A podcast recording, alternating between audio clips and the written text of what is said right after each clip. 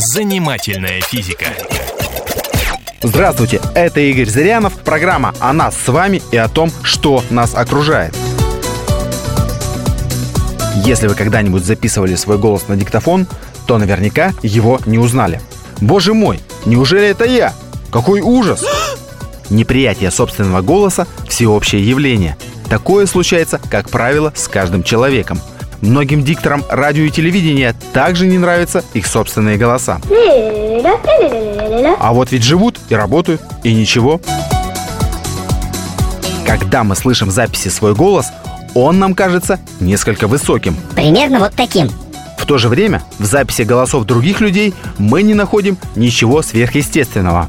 Прослушав запись своего разговора, мы начинаем доказывать, что наш голос искажен, Хотя где-то внутри себя понимаем, что у людей и так хлопот полно, чем заниматься еще искажением нашего голоса. Когда мы говорим, большая часть звуков нашего голоса поступает к нам в ухо изнутри головы, через кости черепа. Именно этим путем идут звуки низкой частоты. Низкие частоты нашего голоса. Они идут к нам в ухо напрямую, из гортани. Попробуйте заткнуть уши пальцами и начать разговаривать. Вы услышите низкий голос.